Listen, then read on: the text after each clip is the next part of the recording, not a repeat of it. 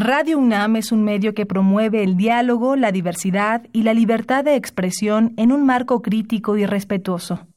Los comentarios expresados a lo largo de su programación reflejan la opinión de quien los emite, mas no de la radiodifusora.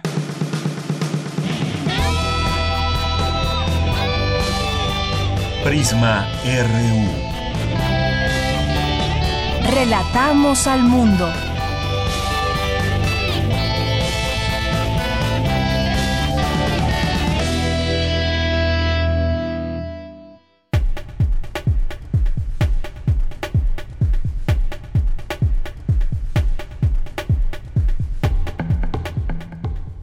Muy buenas tardes, auditorio de Prisma RU de Radio UNAM.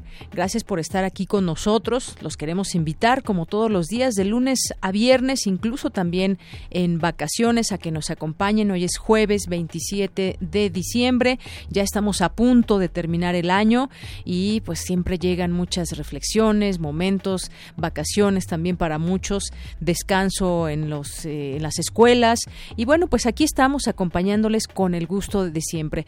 Mi nombre es Deyanira Morán y también todo el equipo que me acompaña, listos para estar con ustedes, llevarles la información, nuestras secciones, entrevistas y todo lo que ustedes ya conocen de nuestro programa. Así que permítanos acompañarle a lo, a lo largo de estas dos horas aquí en Prisma RU de Radio UNAM.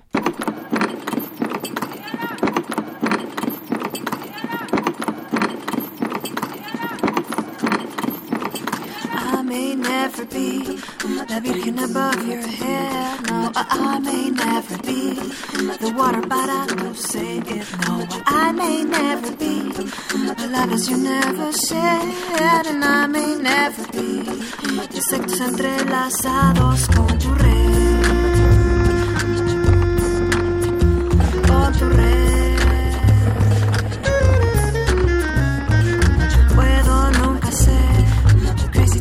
affair y puedo nunca ser espada desenvainada. Yo puedo nunca ser como tú me quieres ver y puedo nunca ser. Just smile for a while en tu madrugada.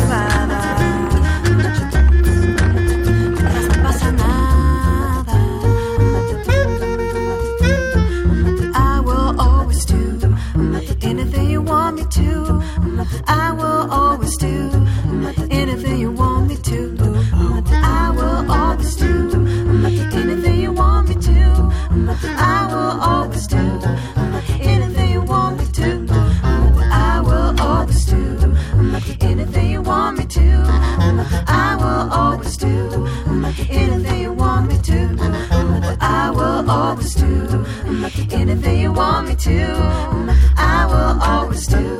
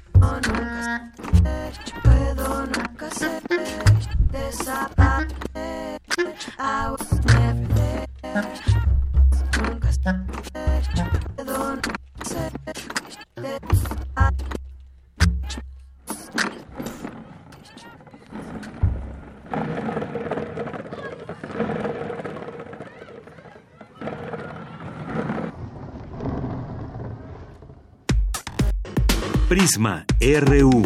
Relatamos al mundo. Porque tu opinión es importante, síguenos en nuestras redes sociales, en Facebook como Prisma RU y en Twitter como arroba PrismaRU.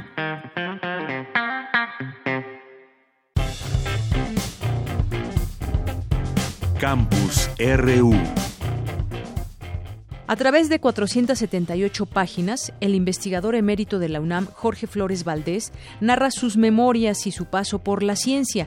La información la tendremos con mi compañera Cindy Pérez Ramírez. Deyanira, te saludo con mucho gusto a ti y al auditorio de Prisma RU. En La otra gran ilusión, Memorias de un físico mexicano, el doctor Jorge Flores Valdés, investigador nacional y emérito de la UNAM, relata algunas anécdotas de cuando fue subsecretario de Educación Pública y del proceso de creación de Universum, el Museo de las Ciencias. Durante la presentación del texto en el Fondo de Cultura Económica, el físico y titular de la Dirección General de Educación Superior Universitaria, Salvador Malo, habló de los grandes amores del científico. escrito como una colección de pequeños relatos, cerca de 200, autosuficientes, autocontenidos cada uno de ellos, nos llevan a recorrer la vida de Jorge paso a paso y narrada por él mismo.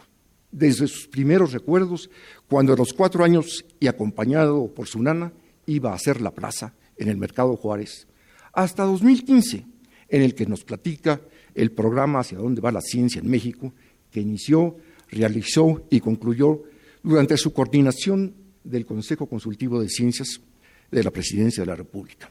El siguiente amor que creo que es la Universidad Nacional, la UNAM, y ha estado particularmente dedicado a, su progreso y a su desarrollo. Es la ciencia, pero habla de física en el libro, pero habla de física de una forma tal que no tienen ustedes que entender lo que está queriendo explicar, sino solamente oír el relato de los esfuerzos y lo que significa y los logros que estaba teniendo.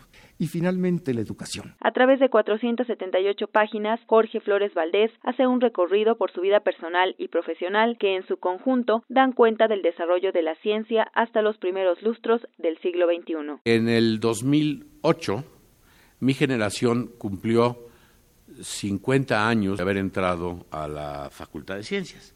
De hecho, entramos el primero de marzo de 1958, porque en esa época las clases eh, de la UNAM eh, empezaban en, en marzo.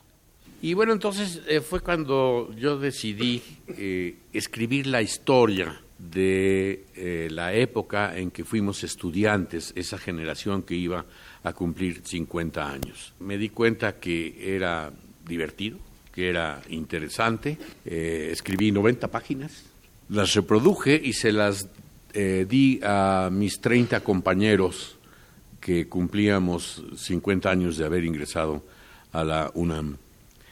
Y resulta que lo recibieron bien. Lo que más les divirtió fue unos capitulitos que están puestos aquí que se llaman El viaje. Una vez que yo vi que es- esos cuentitos que tenía le gustaban a mis compañeros que tenían éxito, entonces decidí eh, redactar muchos más capítulos. El doctor Jorge Flores Valdés nació en la Ciudad de México en 1941. Ha sido director del Instituto de Física y del Museo Universum en la UNAM y subsecretario de Educación Superior en la SEP. Es autor, entre otros títulos, de los cuatro volúmenes que integran la serie La Gran Ilusión en la colección La Ciencia para Todos, de cuyo comité editorial es miembro fundador. Hasta aquí mi reporte. Muy buenas tardes. Señalan académicas de la UNAM que las bebidas azucaradas y la comida chatarra puede provocar síndrome metabólico. ¿De qué se trata? La información la tiene mi compañera Dulce García. Muy buenas tardes a ti al auditorio de Prisma RU. Al brindar la conferencia Bebidas azucaradas y comida chatarra, un riesgo para la salud, la doctora Marcia Iriar del Instituto de Fisiología Celular de la UNAM explicó que en experimentos con ratas se ha notado que consumir ese tipo de productos puede provocar el desarrollo de síndrome metabólico, por ejemplo, por lo que es necesario dar a los niños una serie de bebidas y alimentos libres de bacterias y de virus. Si nosotros tenemos refrescos o agua embotellada como alternativa para tomar, pues evidentemente los niños van a elegir los refrescos sobre el agua embotellada. Necesitamos que el agua sea gratis, que volvamos a tener agua en las escuelas. Eh, ahorita tenemos muchas escuelas en las que no hay bebederos, no hay bebederos de agua limpia y no hay la disciplina de los niños de tomar agua. Los niños no saben tomar agua, sus papás tampoco.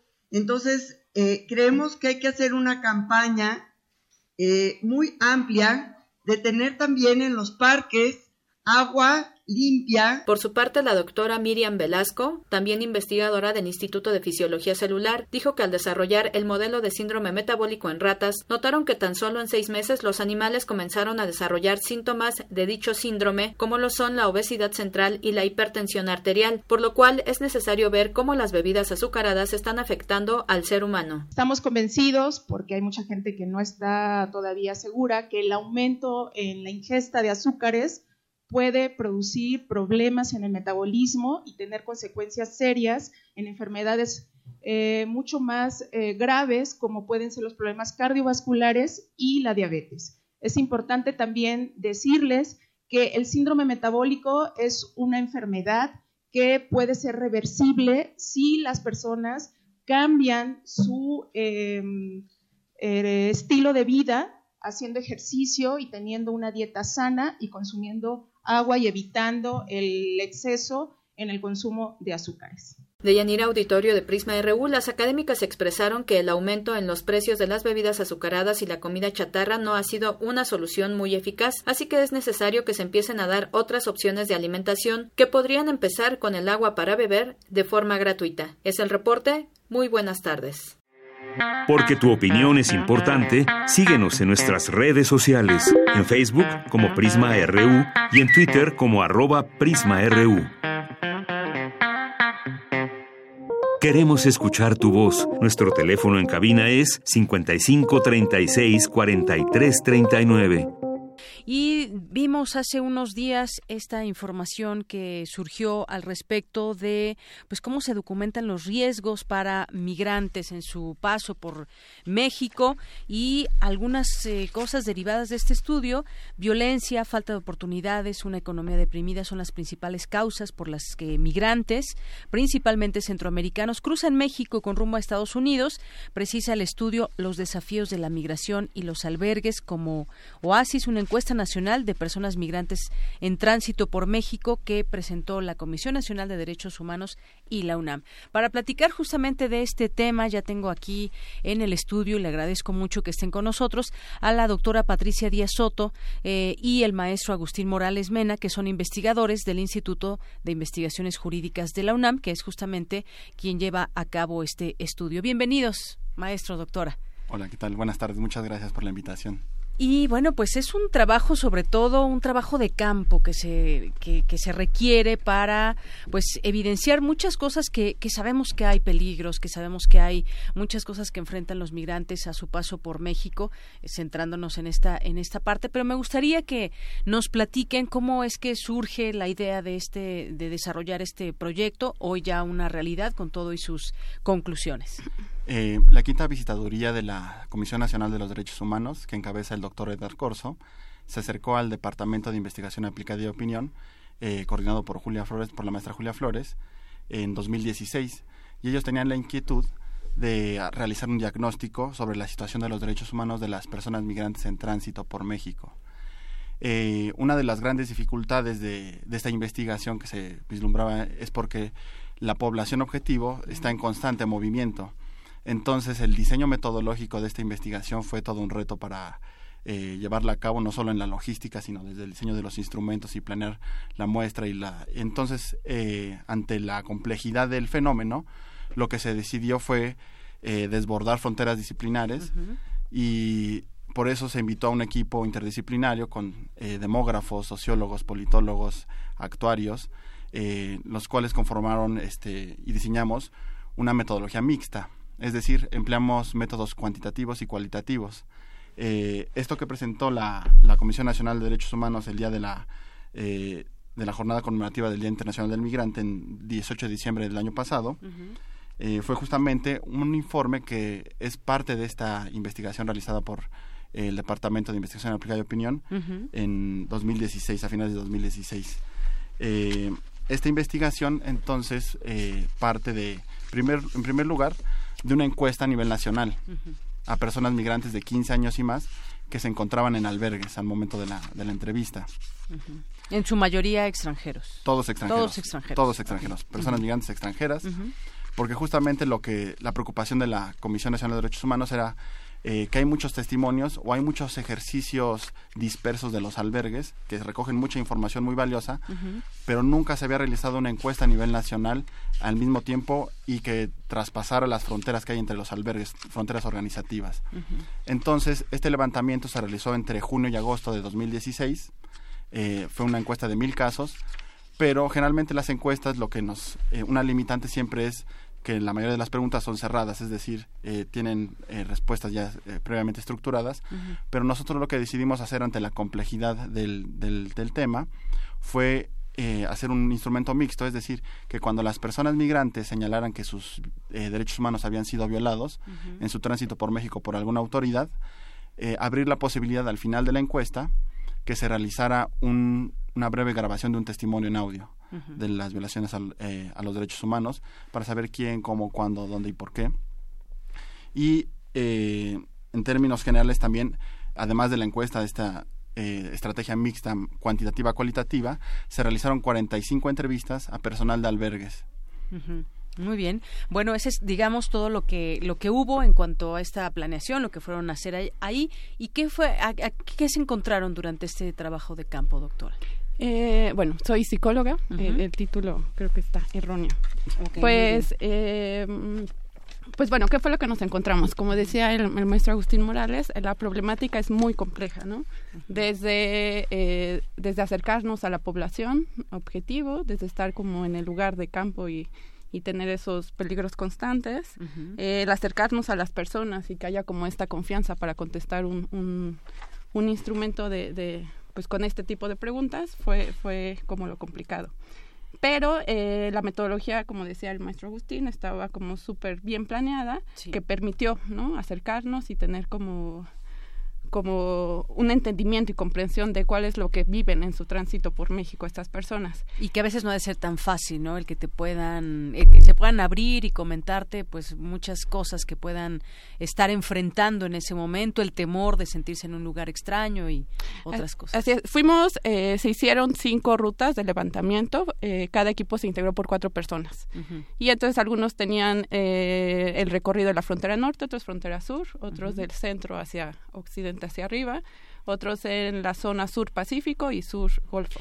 ¿Podemos hablar de algunos estados? ¿Qué, qué estados abarca? Sí, eh, pues en la frontera norte recorrimos de Chihuahua, uh -huh. eh, Sonora y Baja California.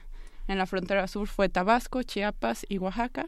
Uh -huh. Y en la zona Golfo Sur fue Veracruz, fue Tabasco. Y en la región sur Pacífico, fue Chiapas y fue Oaxaca. En todos estos lugares estuvieron presentes. Que justo era un poco estar en los espacios que eh, incluye la ruta migratoria. Uh -huh. Entonces, pues sí, como dices de inicio, acercarnos a las personas, ¿no? Tener como generar este este diálogo que permitiera como pues que contaran qué es lo que estaba pasando Y bueno, un buen lugar fue los albergues, ¿no? Es, son estos pequeños espacios que a lo largo del camino las personas migrantes pueden tener como acceso, ¿no?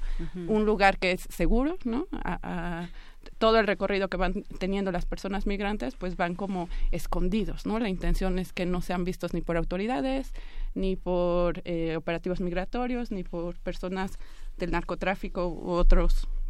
Eh, y entonces los albergues se convierten en un espacio seguro donde se les proporciona pues sí alimentación, pero también acceso a la justicia, un poco de acompañamiento. Entonces en esos espacios fue donde nosotros nos acercamos para poder tener eh, pues este testimonio de las personas. Pero bueno, se, se ocupó, nos ocupamos en la investigación de que las personas que se acercaran pues fueran personas sensibilizadas en el tema, que tuvieran como un trabajo eh, profesional, ¿no? De empatía y de, y de que pudieran cubrir el campo. Entonces, pues sí hubo como pues muy buenos resultados que nos, eh, nos ayudaron a acercarnos a comprender cómo esta problemática. El instrumento intentó recoger lo relacionado al contexto, ¿no? De la migración, eh, cuál es su vida cotidiana durante el tránsito, qué es lo que, lo que pasa en la alimentación, sus problemas de salud y también todos los riesgos y problemas que enfrentan ¿no? con los diferentes actores que los van como violentando y en general toda su problemática de los derechos humanos a los que se enfrentan aquí en su recorrido. ¿Y, cuáles son las problemáticas que encontraron, digamos, las que más les mencionaban todos estos eh, migrantes que ustedes tuvieron oportunidad de platicar con ellos? Eh, bueno, de las problemáticas eh, encontramos que casi uno de cada dos personas migrantes que entrevistamos habían sido víctimas de robo a lo largo del territorio nacional.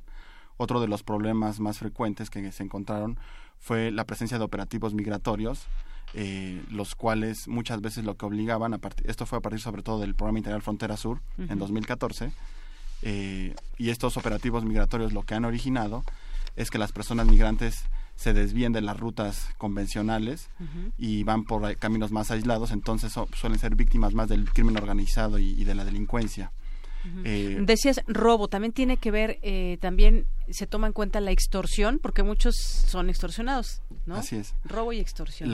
Eh, y hay extorsión no solamente por parte de las autoridades cuando los detienen para liberarlos, hay extorsión también de parte de los garroteros de, las rutas ferroviarias cuando se suben a los trenes, hay este extorsión también del, del crimen organizado e incluso, por ejemplo, encontramos algunos testimonios de personas migrantes que señalaron que los extorsionaban conductores de autobuses, de líneas de, autobuses a lo largo del territorio nacional, que cuando detectan que algún una persona migrante se encuentra a bordo del autobús y lo que hacen es pedirle dinero para evitar que llamen a la policía. y, y, también esto fue otro de los grandes hallazgos de, la investigación, porque siempre nos enfocamos en y pensamos que las violaciones a los derechos humanos son únicamente por parte de las autoridades, desde el punto de vista jurídico así es, pero también desde el punto de vista moral, la sociedad mexicana viola constantemente los derechos humanos de las personas migrantes, eh, pero es en su vida cotidiana, son esas cosas que parecen invisibles. Por ejemplo, cuando quieren comprar una botella de agua en lugar de que les cueste 10 pesos, las venden en 25. Hay toda una economía en las pequeñas localidades que explotan y que sacan dinero de, de, de este, de este fenómeno. Y, e incluso violencia, discriminación, racismo que bueno, no es nada nuevo en nuestro país, ¿no?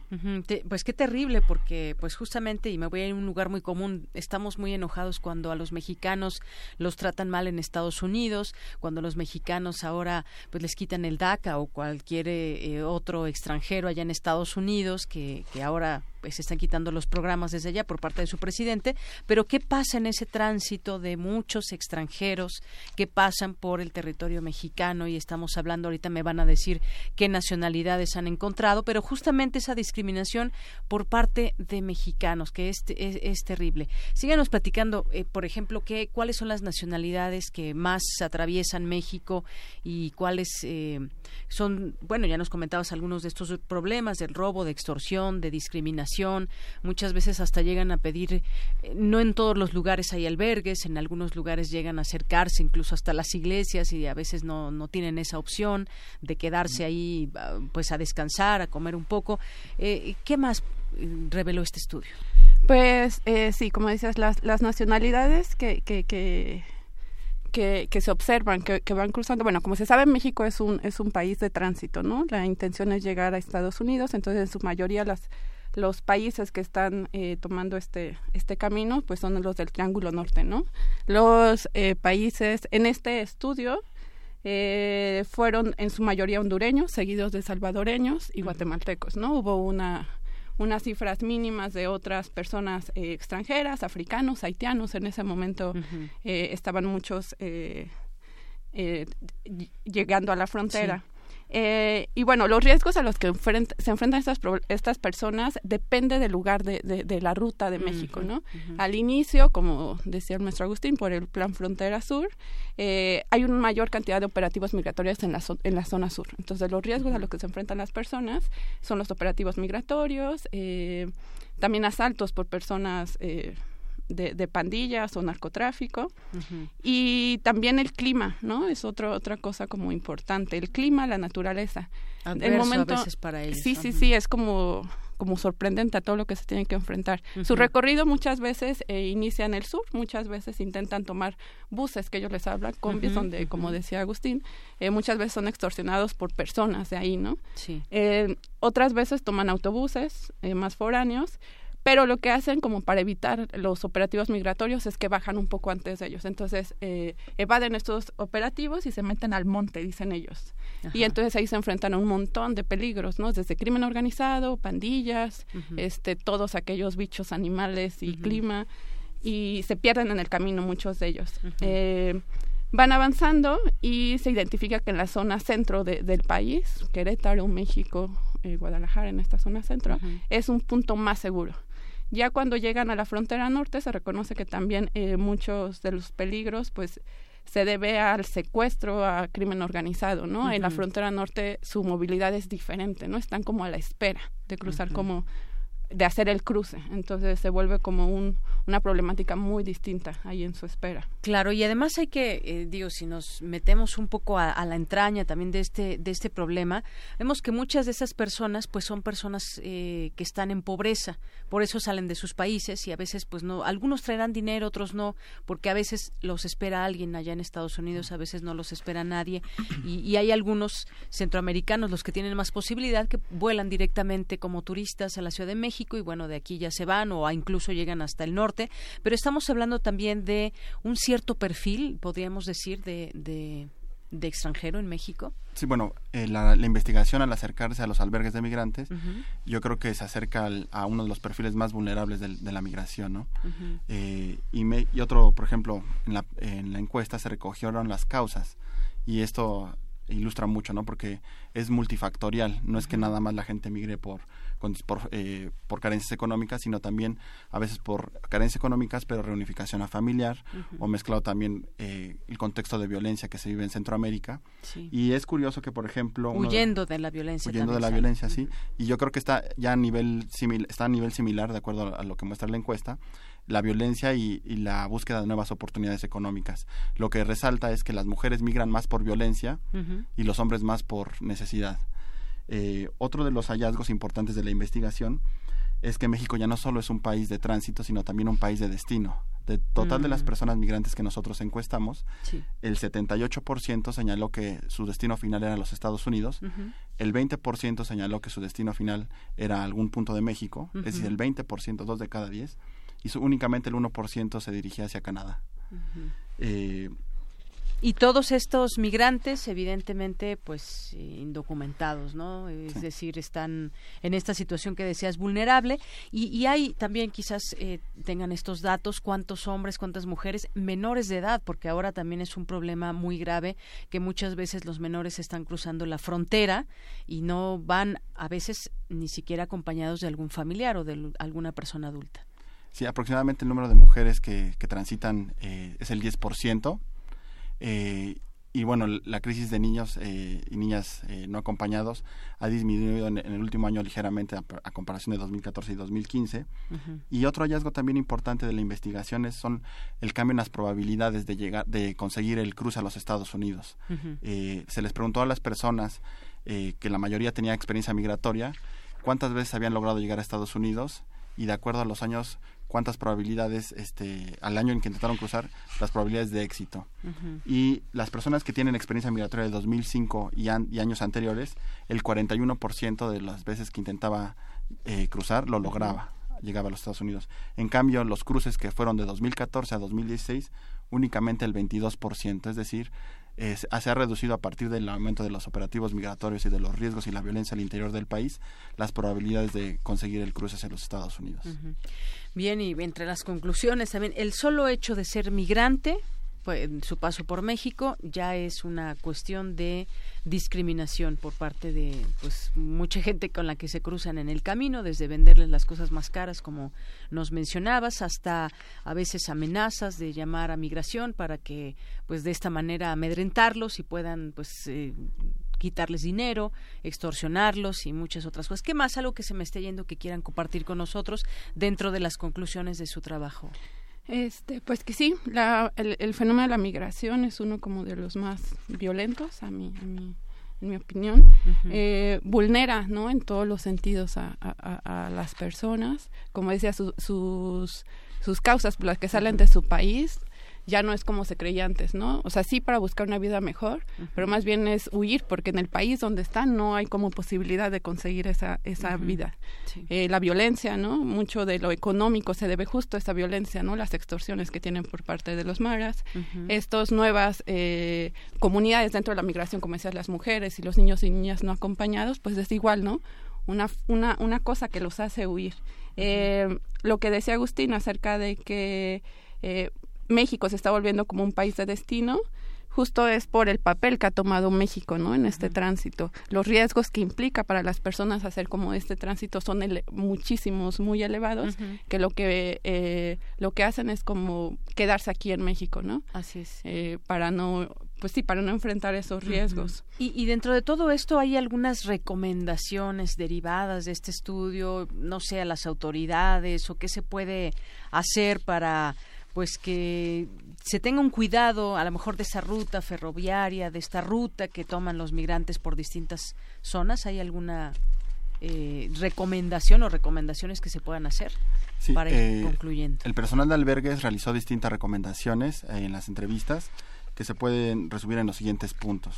El respeto efectivo a los derechos humanos de las personas en contexto de movilidad más allá de los discursos, porque por ejemplo eso era lo que hacía el programa integral Frontera Sur, uh -huh. decía que iban a proteger los derechos de los migrantes, pero en realidad lo que hicieron fue perseguirlos, eh, castigar a los servidores públicos, eh, respetar el debido proceso de las personas migrantes que solicitan refugio, reducir la corrupción al interior del Instituto Nacional de Migración, pues muchas veces se ha visto que están coludidos con el crimen organizado, uh -huh. eh, también que la CNDH dé un seguimiento efectivo a las personas que levantan quejas desde principio a fin, incluso sí. que vaya más allá de las fronteras institucionales y, y transnacionales, uh -huh. y permitir el derecho a la educación, acceso a niñas y niñas, adolescentes no acompañados y también garantizar el acceso a los servicios de salud, pues muchas veces las personas migrantes cuando enferman a lo largo de su tránsito por México uh -huh. eh, son rechazadas por las instituciones de, de salud mexicana. Muy bien. Bueno, y además, bueno, eh, las zonas inseguras que han detectado que son de alto riesgo para personas migrantes, ya nos decías, eh, Patricia, dónde, dónde se ubican al principio y pues también muchas veces apoyados por las fuerzas policiales, ¿no? Desafortunadamente esto tampoco hay que perder de vista, muchas veces la propia autoridad es la que también, pues les, fal les faltan los protocolos incluso cuando desean actuar bien, pero muchas veces también, como decía, se, se eh, coluden con el crimen organizado. Otra de las cosas importantes que, que, uh -huh. que, retoma este informe es que visibiliza el papel de los albergues, ¿no? Uh -huh. Y en sus recomendaciones eso eso señala la CNDH, ¿no? Que se generen alianzas, uh -huh. que se haga un trabajo más cooperativo, que se le dé apoyo a estos a estos albergues y casas migrantes que en su mayoría siempre son como con trabajo voluntario por organizaciones eclesiásticas. Entonces, de alguna manera se está mirando estos espacios y se está solicitando como este apoyo, ¿no? Esto es como uh -huh. lo como lo nombra este informe, ¿no? Son un lugar, un oasis, ¿no? En el tránsito de las personas, donde hay posibilidad de, sí. de, de que se acceda a los Muy bien. a la justicia pues es solo una muestra de lo que pasa todos los días en este en este país y en muchas zonas y que además las cifras pues van cambiando porque a veces hay un cruce más nutrido de, de, de migrantes no sé a lo mejor hasta lo podemos dividir por épocas del año y demás pero esto es solamente una parte de lo que está sucediendo todos los días que con estas investigaciones de campo ese trabajo de campo que ustedes hacen nos revela mucho del trabajo que estaría por hacerse. Pues les agradezco mucho que hayan estado aquí con nosotros, a ambos, eh, maestro Agustín Morales Mena y a la psicóloga Patricia Díaz Soto, investigadores del Instituto de Investigaciones Jurídicas de la UNAM. Muchísimas gracias. Muchas gracias, por la invitación. Gracias por analizar con nosotros este tema, ustedes que fueron pues los coordinadores del mismo. Muchas gracias. Gracias. Porque tu opinión es importante, síguenos en nuestras redes sociales, en Facebook como Prisma RU y en Twitter como arroba PrismaRU. Queremos escuchar tu voz. Nuestro teléfono en cabina es 55 36 43 39. Si vamos a continuar en esta en este programa de Prisma RU, vamos a platicar ahora con Brenda Carolina Arias. Ella es jefa de la Oficina de Comunicación del Instituto de Astronomía de la UNAM. ¿Qué tal, Brenda? Muy buenas tardes. ¿Qué tal? Muy buenas tardes. Gracias. Qué bueno que nos estamos escuchando. Claro que sí. Y bueno, para admirar o para conocer más bien, conocer sobre esta, esta tripleta celestial que algunos así la han llamado, que es un fenómeno astronómico que tiene que ver con la superluna, una oportunidad de observar el cielo, sobre todo para aquellos amantes de estos fenómenos astronómicos. ¿Qué es lo que vamos a poder ver mañana en esta, en el, pues, en algunas partes del mundo, eh, Brenda? Así es. Claro que sí, mira, te platico. Eh, lo que tenemos mañana es una superluna. Y esto se deriva de tener una luna llena, pero cuando esta luna llena está en su momento eh, en la distancia más cercana a la Tierra. Esto se llama perigeo. Entonces, cuando coincide la luna llena en perigeo, le llamamos superluna porque efectivamente la podemos ver más grande y más brillante. Es importante mencionar que no es ni del doble ni del triple del tamaño, o sea, sí se ve más grandecita, pero como en un 15% aproximadamente. Entonces sí la podemos disfrutar. Luego, el segundo fenómeno del que se está hablando mucho es de la luna azul. Pero este término es nominal y se refiere a la segunda luna llena en un mismo mes. Dado que en enero la primera la tuvimos el 1 de enero y ahora el 31, pues por eso esta segunda le llamamos luna azul pero es importante decir este a tu público que no se va a ver de este color. Sí, porque puede crearse de pronto esa, esa confusión. ¿Por qué se le llama luna azul, luna sangrante? sí, la luna azul es eso, es para definir la segunda luna llena en un mismo mes. Y el tercer fenómeno es un eclipse de luna, que sucede cuando la Tierra se pone en medio entre el Sol y la Luna, y estos están alineados, y por lo tanto nosotros, nosotros me refiero a la Tierra, genera una sombra sobre la Luna y por eso se ve enrojecida. También por eso es que le llaman luna de sangre, pero es realmente eh, considerando este eclipse de luna. También es importante remarcar que este eclipse no será visible desafortunadamente en México. Solamente en otros países, por ejemplo, te menciono, eh, bueno, Alaska, que pertenece a Estados Unidos, pero como está muy al norte lo van a poder ver, en Canadá, en algunos otros estados de Estados Unidos, en algunas partes de Asia, pero en la República Mexicana no vamos a poder ver el eclipse. Entonces, ¿qué sí podemos ver desde hoy en la noche y mañana en la noche también? Si nos lo permite el cielo y las nubes. Eh, tienes toda la razón, exactamente. Si nos lo permite un cielo despejado, vamos a poder ver una superluna espectacular, porque sí la podemos ver más grande, más brillante, y si además eh, la cachamos, digamos, saliendo apenas por el horizonte, todavía la podemos ver más grande, porque es un efecto óptico que hace nuestra atmósfera y que nos hace verla más gordita, digamos, incluso un poquito más amarillita. Conforme va subiendo la luna y se pone, digamos, sobre nuestra cabeza, entonces ya la veremos más blanca y más brillante, por supuesto. Muy bien, entonces eso es eso sí lo podríamos apreciar dependiendo si nos lo permite el clima para poder admirar esta luna. Exactamente. Yo les sugiero eh, que busquen algunos sitios lejos de la contaminación lumínica, es decir, lejos de las ciudades, que sean oscuros pero seguros, esto es importante también, y no es necesario ni binoculares ni telescopios, se puede ver a simple vista, es un fenómeno astronómico que eh, sí sucede con frecuencia, la ah, superluna y la luna azul, lo que no sucedía eh, desde hace 150 años es que coincidieran las tres cosas, incluido el eclipse. Sin embargo, para los mexicanos, pues no podemos decir que, que para nosotros esté sucediendo en realidad la, la tríada o la tripleta, la tripleta, ¿no? Sino que solo vamos a poder ver una superluna espectacular. Muy bien, bueno, pues ahí está este espectáculo que podremos ver y en otros lugares se apreciará este eclipse lunar y que, bueno, pues siempre es importante conocer estos fenómenos porque, eh, pues sí, justamente quizás no habíamos caído en ese dato que tendremos dos lunas llenas, la del primero de enero y la que tendremos el día de mañana, el primer día y el último mes de, de y el último día de enero. Así es, y de hecho se repite en marzo. Chequen su calendario y verán que también tenemos una luna llena el 1 y la otra el 31. Por lo tanto, también estamos esperando poder platicar de la luna azul de marzo, pero se refiere a esto. Y bueno, pues ¿habrá alguna actividad en el instituto o, o cuál es la recomendación que nos hacen que bueno, ya nos decías que se puede observar la luna sin ningún problema y pues sobre todo también estos momentos sirven para generar también esa curiosidad eh, de observar nuestro universo. ¿Habrá algo que vayan a, que se vaya a realizar desde el instituto? Fíjate que aquí en el Instituto de Astronomía no, sin embargo, en el Museo de Historia Natural de la Ciudad de México sí va a haber observación. Sin embargo, es importante de veras recalcar que no es necesario ni el telescopio ni los binoculares. Cualquier persona que se asome, voltee hacia arriba, vea alguna estrella, va a poder ver la superluna, siempre y cuando no esté nublado, nada más. Entonces, este, no, no es necesario, de hecho, eh, deslizarse a ningún lugar, porque básicamente nada más sales o te vas a la azotea de tu casa o del edificio en donde trabajas, etcétera, y con eso ya puedes ver la superluna. Así es, no, no hay necesidad de un telescopio ni mucho menos, pero bueno, pues ahí está la recomendación y la invitación que pues siempre nos hacen ustedes a voltear a ver nuestro cielo, nuestro universo, a tratar de entender también eh, por qué pasan estos fenómenos y muchas cosas que justamente son parte también de la ciencia, esa curiosidad.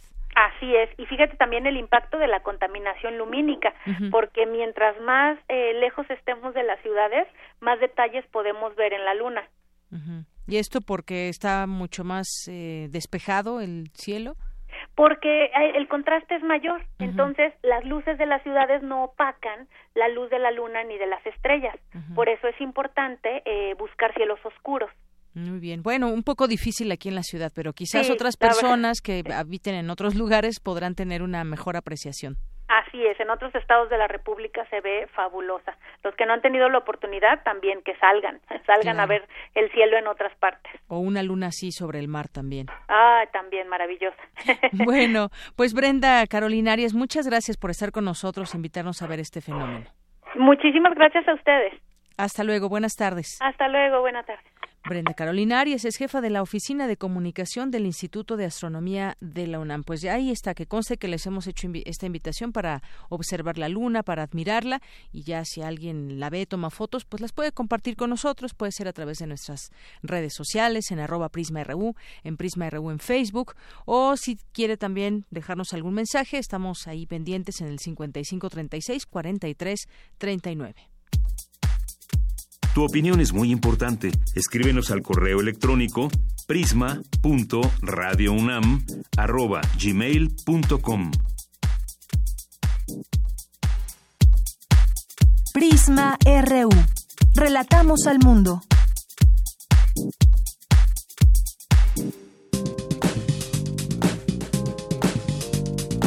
Cultura RU. Y es momento de irnos a nuestra sección de cultura con Tamara Quirós. Adelante, Tamara. Buenas tardes. Amigos que escuchan Prisma RU, buenas tardes. Hoy en nuestra sección de cultura escucharán el enlace que realizamos desde la capital cervantina el pasado 11 de octubre. Estuvimos en la inauguración del Festival Internacional Cervantino. Acompáñanos.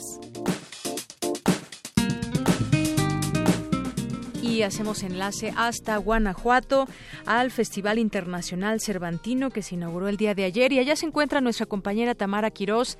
Cuéntanos Tamara, ¿cómo estás? ¿Cómo te va? Muy buenas tardes. Hola, Deyanira, muy bien. ¿Y a ti cómo te va allá en la Ciudad de México? Muy bien, pues un poco nublado, ya salió el sol un poquito, pero bien, muy bien, muchas gracias. bueno, es, todavía hay, este, creo que va a entrar ahí un frente frío, así que pues abrigarte porque hay muchos días que van a estar así con ese clima.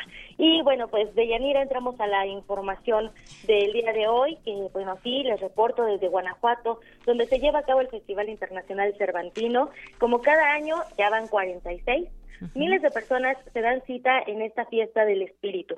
Ayer en el Teatro Juárez se inauguró la cuadragésima sexta edición, que tiene como invitada de honor a la India y al estado de Aguascalientes.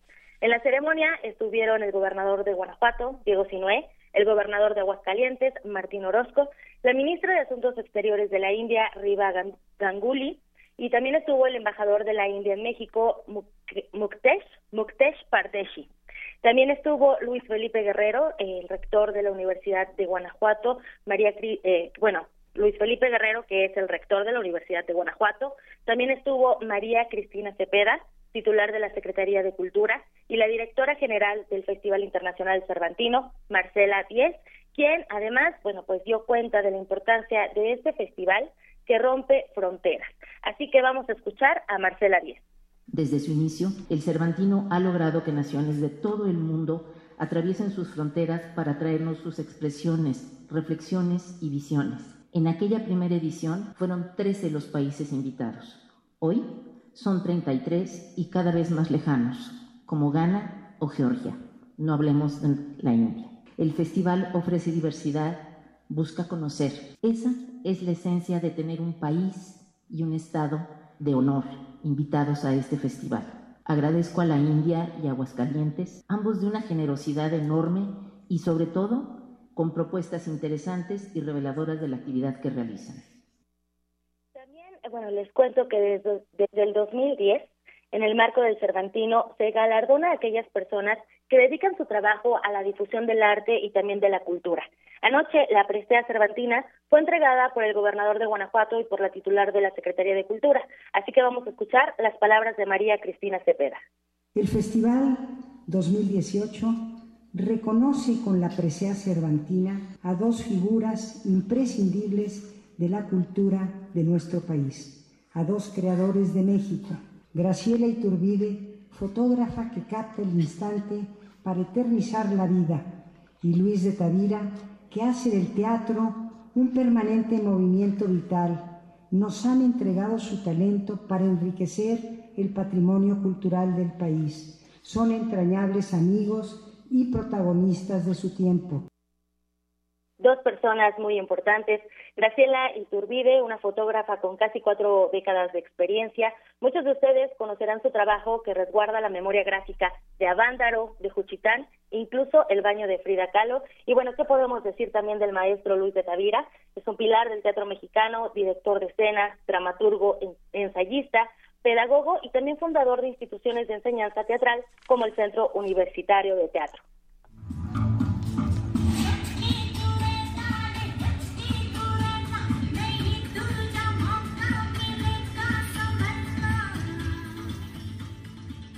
Y bueno, de Yanir amigos, hablando del país invitado, ayer en la Lóndiga de Granaditas presentaron un primer espectáculo dancístico montado y dirigido por el coreógrafo Ashley Lobo con la interpretación de su compañía, la Laftara, Laftara, Laftara India Dance Feathers, bajo el título A Passage to Bollywood.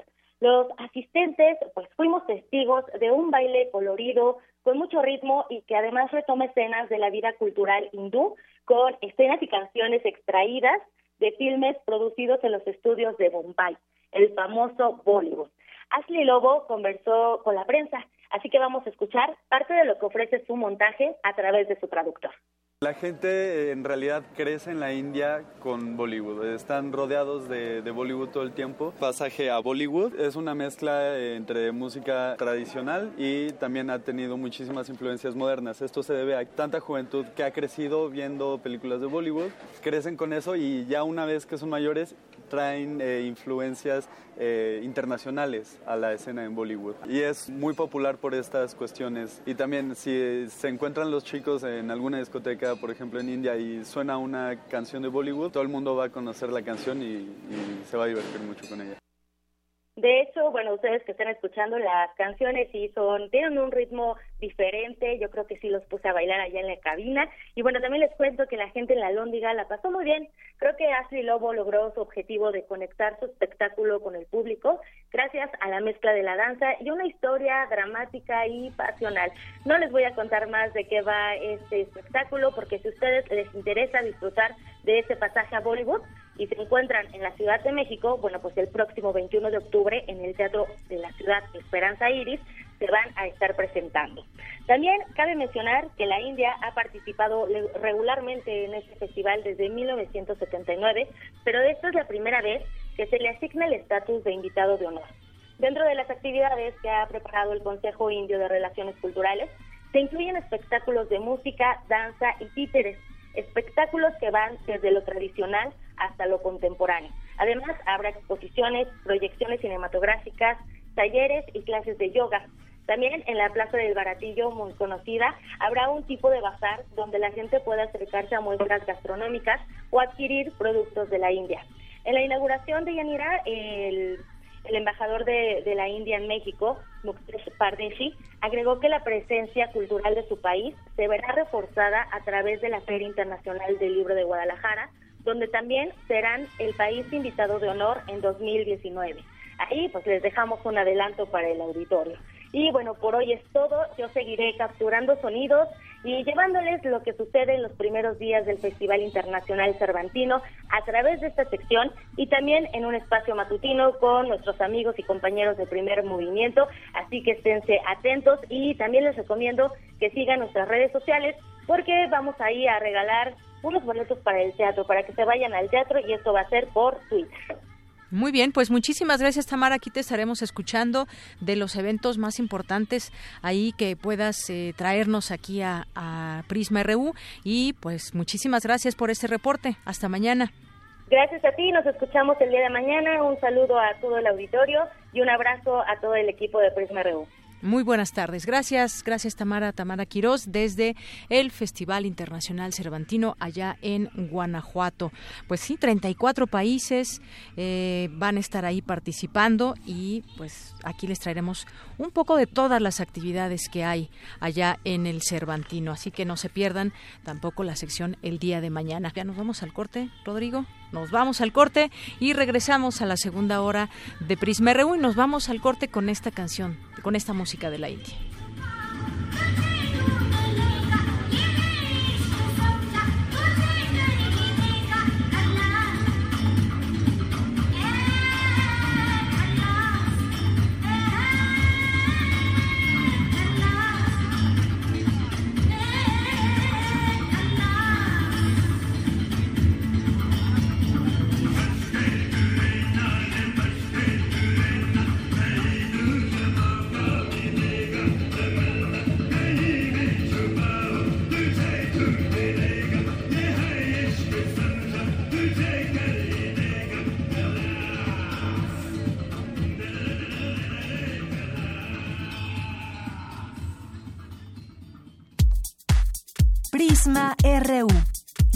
Al mundo.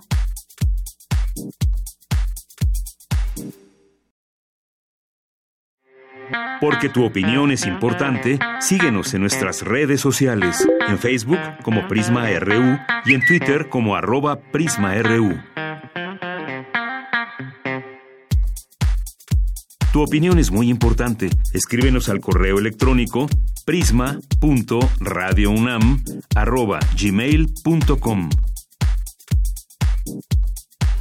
Estudiantes de la Benemérita Universidad Autónoma de Puebla desarrollan un biocombustible sólido. La información es de mi compañera Cristina Godínez. En la búsqueda de combustibles alternativos que sean amigables con el medio ambiente y en donde se involucre a la sociedad, un grupo de estudiantes de la Benemérita Universidad Autónoma de Puebla, coordinados por la doctora Laura Alicia Paniagua Solar, se dieron a la tarea de desarrollar un biocombustible sólido.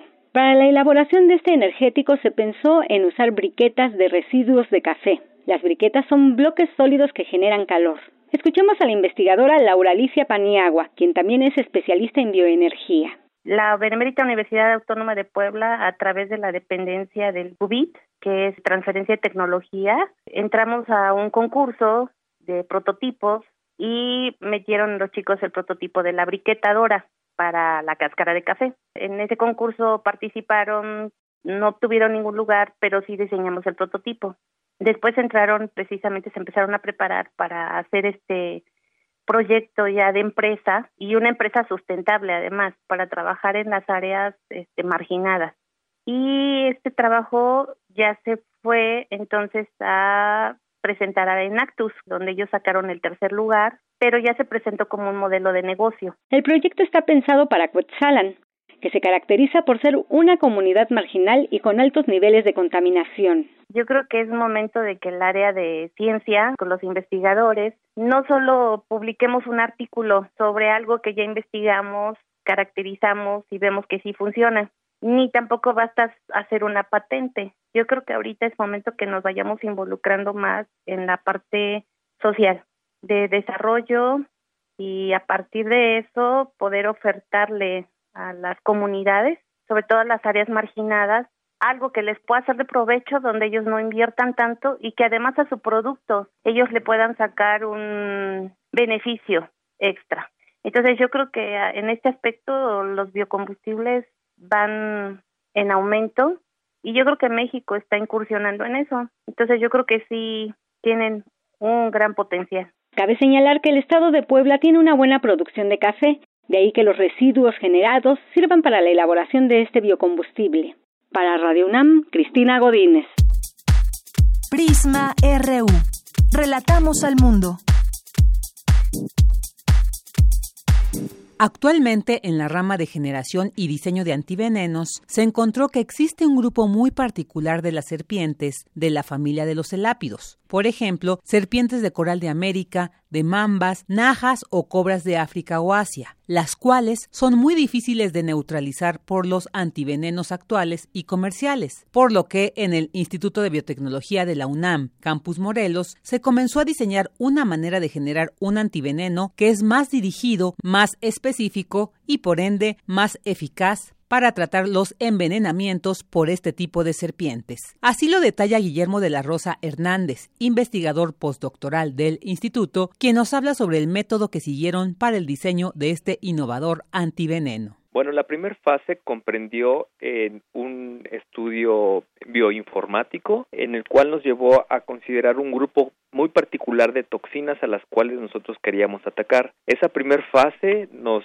eh, tomó alrededor de dos años y medio. Después creamos en el laboratorio, creamos una proteína, que en este caso es una neurotoxina con el cual nosotros eh, inmunizando animales, particularmente caballos, pudimos generar este antiveneno que está a nivel experimental, pero que ya llegamos a una maduración de tecnología tal que ya es posible hacer eh, la transferencia a los laboratorios que están encargados de la producción, comercialización y distribución de antivenenos. A decir del especialista, la importancia de este antídoto, el cual fue acreedor del premio Rosenkrantz en Biotecnología 2018, es que se trata del primer trabajo en el área de toxicología de producción de antivenenos y en el área de diseño de vacunas, donde se toma una secuencia artificial no natural a partir de muchas secuencias y partes de lo que se quiere atacar. En este caso, se tomaron partes de muchas toxinas para generar la proteína recombinante sintética, por lo que se tuvo que validar el proceso biotecnológico a través de publicaciones científicas. A continuación, De la Rosa Hernández nos comparte la siguiente etapa de este desarrollo. Nosotros nos enfocamos en esta parte en el grupo de las toxinas con mayor distribución en todas las especies de la familia de los elápidos, pero nosotros también nos dimos cuenta que existe un segundo grupo que también puede tener relevancia en algunas especies eh, muy particulares, por ejemplo, de serpientes de coral de Norteamérica, particularmente las que están distribuidas en Miami, en Texas, por ejemplo, y otro grupo muy particular es de serpientes, cobras, que le nombran cobras escupidoras, que están distribuidas prácticamente en toda África. Entonces, seguramente nos, bueno, lo que sigue es ya estamos trabajando en el desarrollo de un nuevo grupo de toxinas que son muy particulares de esas serpientes y que tomando la misma razón, la misma metodología o el protocolo que ya nosotros validamos, creemos que podemos llegar todavía a tener un antiveneno experimental contra el ápidos de un espectro muchísimo más amplio. El especialista hace una recomendación a nuestros radioescuchas, y es que si alguno o alguna de ustedes es picado por algún animal ponzoñoso o es mordido por alguna serpiente, es muy importante que acudan inmediatamente al centro médico, ya que el tiempo es crucial, pues entre más rápido se aplique el antiveneno, aumenta la probabilidad de éxito para contrarrestar los efectos de la toxina. Hasta aquí la información. Muy buenas tardes. Relatamos al mundo. Relatamos al mundo. Prisma RU. Relatamos al mundo. Nos encontramos con el escritor y periodista Mario Mendoza. Vamos a platicar de su último libro, pero también vamos a platicar, porque está aquí en México, él es colombiano, y queremos platicar con él de sus libros, de este libro que va a presentar también en la Feria del Libro de Guadalajara. Y nos encontramos Benito Taibo, director de Radio UNAM, y yo aquí con Mario Mendoza. ¿Cómo estás? Hola, un placer y encantado de estar en México, que es como mi segunda patria. Oye, hoy vamos a platicar de este libro, el libro de lo paranormal. Introduce Introdúcenos un poco, eh, empecé a leer algunas historias, me parece increíble, nos dejas una curiosidad tremenda de querer conocer más de estos temas que vienen abordados de manera muy, muy corta en, capítulos. Bueno, la verdad es que a lo largo de la investigación me di cuenta eh, de una cantidad de escritores que para haber tejido sus, sus propios libros habían hecho unas investigaciones raras y, y bastante misteriosas, se habían adentrado en un espectro de lo real un poco más amplio de lo que entiende uno como, como un escritor realista. Entonces, eh, haciendo esas investigaciones empecé a darme cuenta de cómo un escritor amplía el concepto de lo real, ¿verdad? Lo que lo real para una persona del común es un margen bastante estrecho, para un escritor es algo que va creciendo, que va ensanchándose y entramos entonces en el origen de la science fiction o en el origen de la literatura fantástica, de la novela de anticipación o de la literatura de aventuras. Y en muchos de esos casos, eh, los escritores corrieron riesgos, se adentraron un poco más allá. Estamos acá en la mesa con alguien a quien yo admiro mucho, que es Benito Taibo, el escritor mexicano. Querido, querido Mario, viene no solo a presentar en la FILIG este domingo a las 11 de la mañana, presenta el libro de lo paranormal, sino que además estará también en el Seminario Internacional de Fomento a la Lectura y por supuesto posteriormente en Guadalajara. Cuando yo recibo el libro y veo el título, primero me quedo muy sorprendido porque ah, pensaría que es una de estas obras que pululan por ahí, ¿no? que tienen que ver con, con los fenómenos paranormales y, y te adentras a él y inmediatamente te das cuenta que no, que tiene que ver con tu enorme curiosidad. y, yo creo que de eso parte todo, de tu enorme curiosidad, de saber de cómo, de dónde salen las cosas. Claro.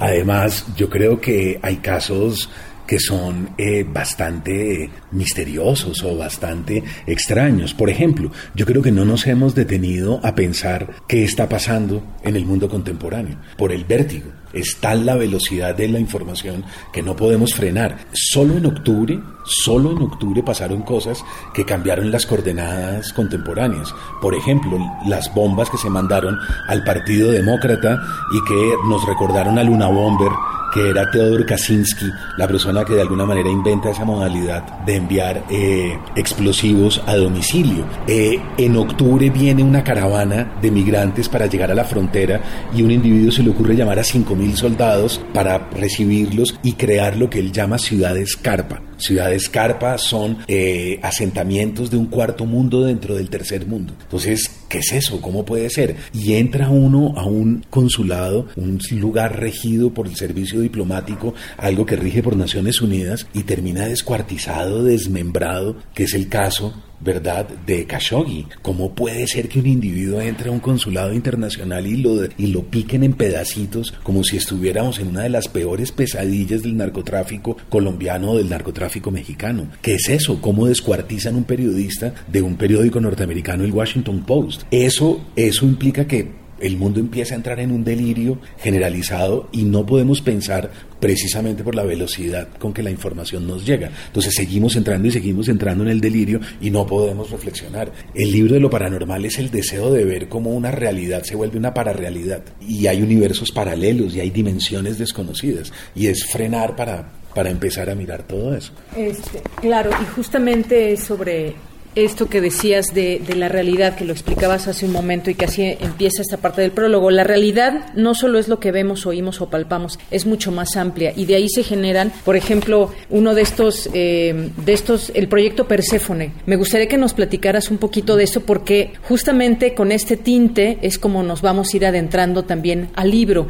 ¿Qué significa este proyecto, por ejemplo? Mira, hay varios proyectos al comienzo del libro que hablan sobre un inminente fin del mundo. Entonces uno dice, no, estos son teorías de las conspiraciones. No, el proyecto, por ejemplo, hay varios.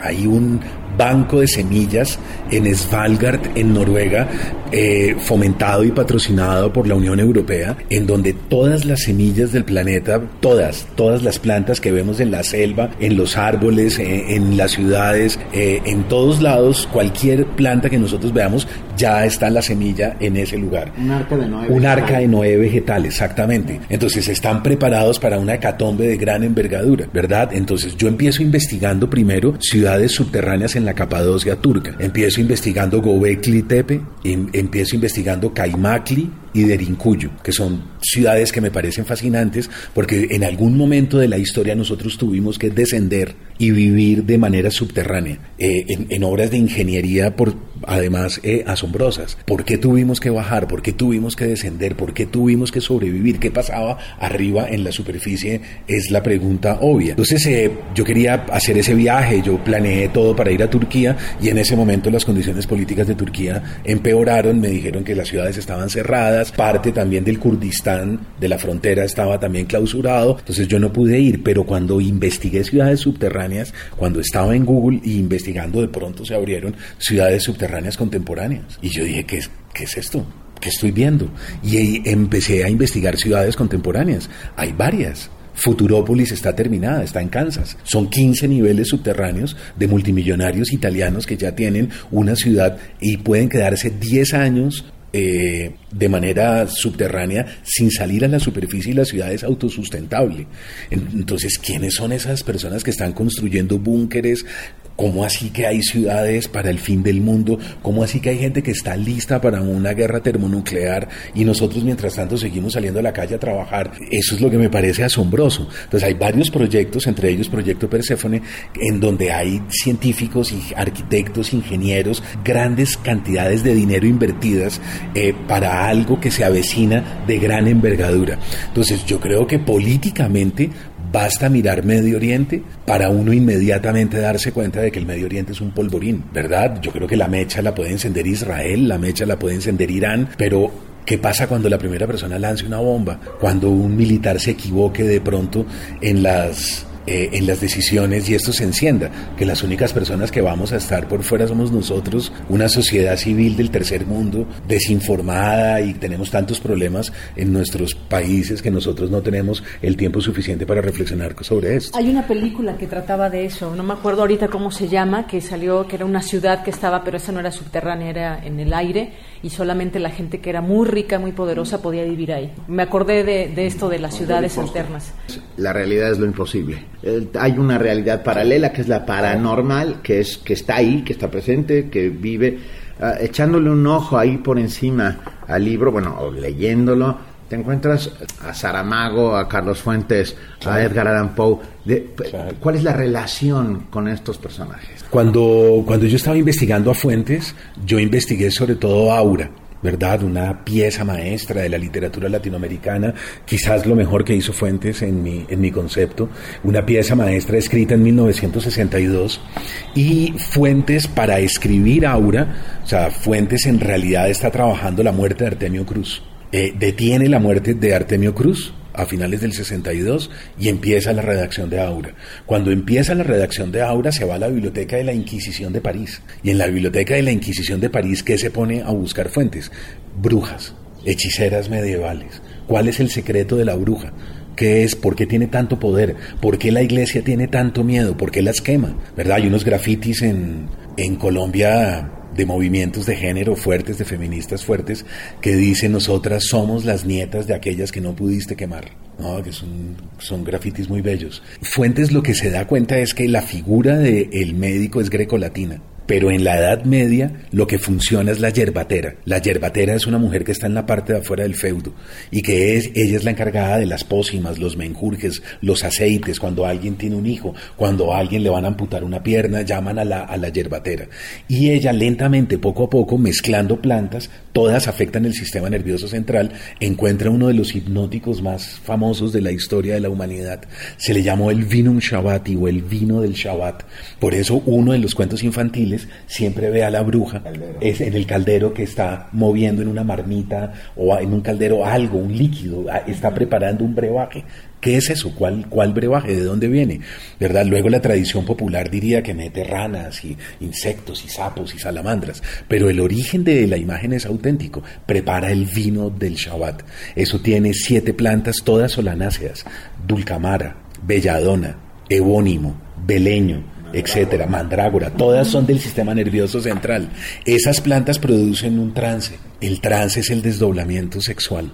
Es decir, yo, si soy un hombre y entro al ritual, yo inmediatamente me desdoblo y veo a una mujer bellísima que me atrae poderosamente y esa mujer soy yo soy yo mismo, ¿verdad? Eh, si soy una mujer, entonces lo que veo es un hombre que me seduce, que me lleva a través del bosque, que me, que me arrastra con él, eh, y finalmente a esa tradición hechiceresca se le llamó incubos y sucubos, los espíritus femeninos que habitan en los hombres, los espíritus masculinos que habitan en las mujeres. Entonces, lo que es, lo que es curioso es que aura es eso, ¿verdad? Cuando en la calle Donceles 815, que es esa calle de atrás de la catedral del centro del DF, de repente en, esa calle, ¿a qué va Felipe Montero? Felipe Montero va a encontrarse con una bruja. ¿verdad? Con la señora Consuelo que va a crear un ritual que cultiva las plantas y las plantas son todas solanáceas. Si uno toma eh, notas de las plantas de fuentes en aura, se da cuenta que son plantas que usaba la bruja en la Edad Media. ¿De dónde saca fuentes toda esa información? De la Biblioteca de la Inquisición de París. Y esa es la razón por la cual finalmente la Iglesia Católica decide eh, atacar el ritual, perseguirlo, no puede permitir que un concepto de lo sagrado esté en la bruja o en la hechicera medieval y finalmente las terminan llevando a la hoguera, torturándolas y demás. Eh, en el caso de Poe que cita Benito es muy curioso porque Poe es eh, necrófilo, Poe es alcohólico, y Poe es adicto al láudano, que es un derivado del opio. Entonces esa mezcla de las tres cosas conduce a Poe a unos delirios. Eh, Poe le pagaba a los tipos de las morgues en los hospitales para que lo dejaran entrar. Por eso Poe se casa con una cataléptica, que es su prima, que es Virginia Clem. Virginia se muere y, eso es lo que a Paul lo atrae y lo fascina de una manera irracional. Y es que ella se muere, imagínense un catalep, una cataléptica y un necrófilo. Es quizás la historia más linda de la historia de la literatura. Y de alguna manera Virginia funciona como un súcubo ¿verdad? Como, como un poco como un desdoblamiento de la feminidad de Poe en sus, en sus alucinaciones del opio. Entonces yo creo que todo esto es lo que va creando una suprarrealidad dentro de la literatura. Los escritores vivimos en suprarrealidades todo el tiempo esto de las realidades, pero también en una parte describes cómo, por ejemplo, estas técnicas que tienen para los militares estadounidenses, que más allá de todo, cómo pueden controlar incluso a la gente con solo mirarla. Eso es muy interesante también. Bueno, una de las grandes preguntas que se hicieron después de la caída del nazismo fue cómo se logró cautivar a toda la población alemana para llevarla a un desastre como, como el que construyeron. ¿Cómo, fue posible que tanta gente hiciera parte de los campos de exterminio y demás? Y de ahí derivaron varios proyectos de control mental. Eso está muy documentado, varias, por ejemplo, algo muy extraño y algo muy raro. El año el año pasado el presidente Trump desclasifica los archivos del 60 al 63 y dice vamos a desclasificar los archivos de la CIA del 60 al 63 para ver si es posible encontrar quién mató a Kennedy. Y dice vamos a ver, miremos a ver si hay una información que pueda esclarecer el crimen, ¿verdad? Si no recuerdo mal, a, Kennedy lo matan el 22 de noviembre del 63. Entonces por eso se desclasifican esos tres años. Eh, y ahí aparece un informe de un espía que dice que Hitler está vivo y que Hitler está por Sudamérica y que está en Colombia. Entonces esa noticia le dio la vuelta al mundo y el espía dice, es tan raro lo que estoy diciendo, yo sé que esto suena absurdo y esto suena como, como a que yo estoy metido en una fantasía, que anexo fotografía y toma una fotografía de Hitler en las afueras de Bogotá, con un tipo de la SS que se llama Philip Citroën. Hace poco, eh, el investigador de National de, de History Channel, Abel Basti, eh, encontró la fotografía original y resulta que, porque eso es una fotografía como de mimeógrafo, de, de una fotocopia, y, y, encuentra la fotografía original y la fotografía está ahí, le dice a unos peritos que miren a ver si sí coinciden los rasgos, la distancia del cráneo, los ojos, la nariz, y los peritos todos avalan y dicen, si no es Hitler, al menos es un doble bastante parecido, y entonces viene la pregunta de que el cadáver de Hitler nunca se encontró y arranca una saga increíble de preguntas, de libros, de investigadores que empiezan a meter el diente por ahí. Entonces uno dice, ¿qué es lo real? ¿Qué es realmente? ¿Dónde está la, la, realidad? ¿Puedo yo circunscribirla? Entonces yo lo que creo es que los artistas y los escritores particularmente lo que hacemos es que abrimos las coordenadas. Entonces, lo que para un ejecutivo, para un banquero, para, para otro tipo de individuo, la realidad es un espectro muy pequeño, para nosotros el espectro es mucho más, mucho más amplio. El domingo presento en la, a, la, a las 12 en, la, en la FILIC, en la Feria del Libro Juvenil, y el lunes estaremos con Benito también en una conversación para fomento a la lectura, eh, y ahí ya me regreso a mi país el lunes. Muchas gracias. Muy bien, muchas gracias. Benito, gracias. Nada, gracias Mario Mendoza. El libro de la paranormal, esta manera de encontrar estas realidades paralelas que abundan y abonan en la imaginación y en la creación. Gracias Mario por estar con nosotros. A ustedes un placer. Porque tu opinión es importante, síguenos en nuestras redes sociales, en Facebook como Prisma RU y en Twitter como arroba PrismaRU.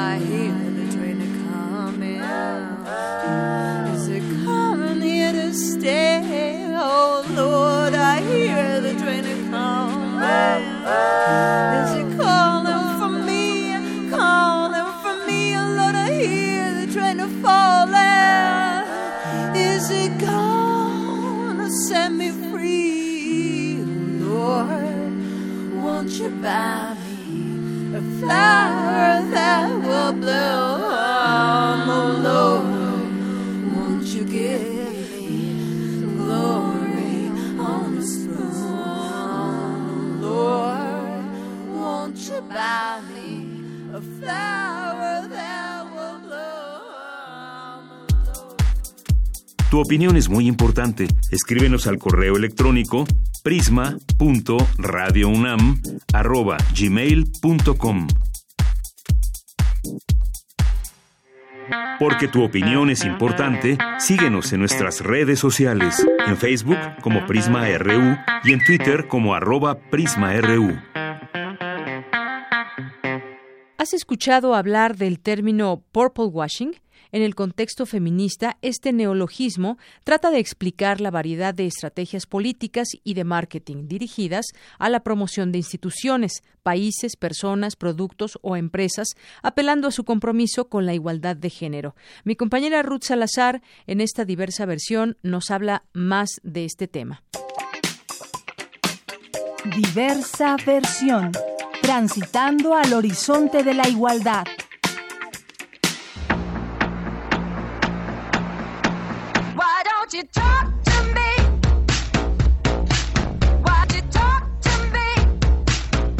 ¿Qué tal, Deyanira? Auditorio de Prisma RU una marca deportiva, lanzó un comercial que enarbola algunos símbolos de la lucha feminista de las últimas décadas. No obstante, debido a la contradicción entre sus acciones, esta campaña podría ser calificada como purple washing. Esta palabra está compuesta de dos términos en inglés, purple y whitewash, que significa blanquear o encubrir. Es decir, se trata de las estrategias políticas y de marketing que tienen como objetivo apelar a un supuesto compromiso para terminar con las desigualdades de género. En resumen, usar el feminismo en favor de las políticas racistas y machistas. La politóloga, feminista y analista política en distintos medios de comunicación, Mariela Castro Flores, recordó que este concepto ya ha sido utilizado en varias ocasiones, pocas veces con éxito que Pepsi lo había hecho con las protestas de los antisistemas. Hace un comercial donde hay esta niña de las Kardashians, la que es modelo, de apellido Jenner, donde ella sale pues como en su estado de privilegio, ¿no? Aparentemente se instala una situación donde ella es privilegiada y sale a unirse a las protestas, pero en eso se toma la perfil, O sea, hubo como críticas por toda la representación, ¿no?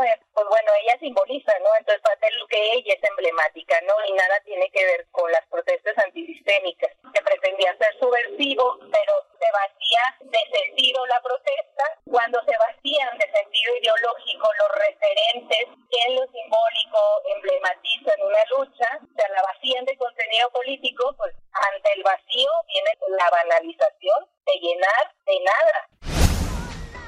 Purple washing por ser morado el color relacionado con el feminismo. El término, muy necesario como ven, lo acuñó la activista feminista Brigitte Basallo, una escritora, profesora y activista antirracista española. Lo de Nike fue como un jugar, ¿no? Con todas las referencias políticas importantes que la lucha feminista nos ha dejado. Empieza con lo del pañuelo verde, el morado es el que utilizan las feministas, Ahí aproximadamente desde el minuto 1.14, 15 por ahí aparece una referencia de una señora leyendo en el, el, periódico en una cafetería. Pues es una señora que similar, es más, que quisieron emular la imagen de Olga Sánchez Cordero. Ha sido como muy emblemática en este nuevo periodo gobierno que estamos a punto de comenzar a favor de la despenalización del aborto, utilizar la imagen de las mujeres muy, muy fuertes porque son eh, deportistas de alto rendimiento, sin embargo todas sus tenis de color rosa. Es decir, por muy que dicen que está libre de estereotipos, que rompe los cánones, pues la verdad es que el comercial está lleno de estereotipos. Pero lavar de morado tu racismo para hacerlo pasar por una causa noble no solo lo oculta, sino que además deja entrever que aún guardas muchos estereotipos bueno, hay como muchos estereotipos muy, muy básicos, muy simplones, como el que es la ejecutiva la que anota el gol, ella es la ganadora, o sea, las que sí pueden, las que solo se suscriben a un cierto modelo de belleza, es decir, que son delgadas, que son ágiles, son las que pueden alcanzar, ¿no? A llegar, son las que logran, ¿no? Las que se esfuerzan. Además, la lucha que ellas emprenden, pues únicamente son contra hombres desplazados, es decir, con los señores que están en los puestos de comida, barriendo las calles. No hay una sola representación de poder en los simbólicos legítima y válida al que esas mujeres se están enfrentando. Sin embargo, el único cuerpo disidente es una mujer que no participa en la carrera, pero además es la lesbiana. Sin embargo, los elementos simbólicos que representa que ella sea un cuerpo disidente, pero también que esté en medio de la fuga por no ser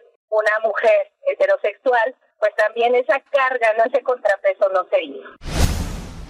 Parecer solidarios con el único fin de vender más un producto en concreto, aunque para la fabricación de ese producto se caiga en múltiples contradicciones. Es una empresa que por mucho tiempo ha, ha recurrido al trabajo esclavo, incluso de niños y pues eso pues, elimina no toda posibilidad de congruencia pero además finalmente es una marca que está buscando abrir un espacio mercado de venta vaya. O sea no es que sea feminista y se busca hacer de las feministas un mercado un nicho de mercado. Eso es a lo que verdaderamente apunta. Y la verdad es que siendo las mujeres deportistas a las que hoy desea impactar hubiera un mínimo de congruencia tampoco se ha pronunciado. Ahí hay una corredora de fondo. Tampoco en México ni en otros países de América Latina se ha pronunciado jamás por la falta de apoyo que las deportistas olímpicas reciben de parte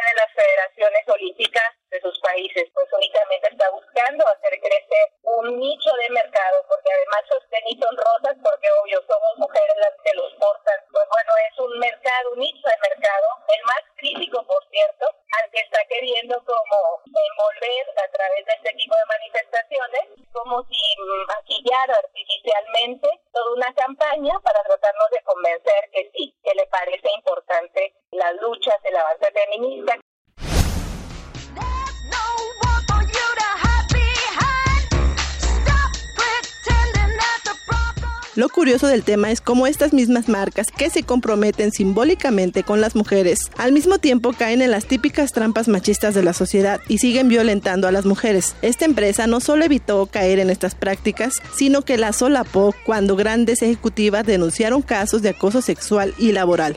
De Yanira Auditorio me despido no sin antes agradecer su amable atención. Dudas, comentarios y sugerencias vía Twitter en arroba Ruth Salazar o y en las redes sociales de Prisma RU. Buenas tardes.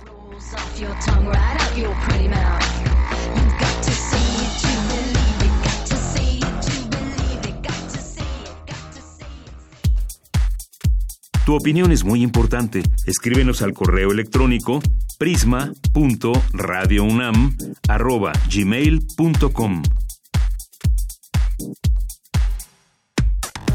Relatamos al mundo. Relatamos al mundo.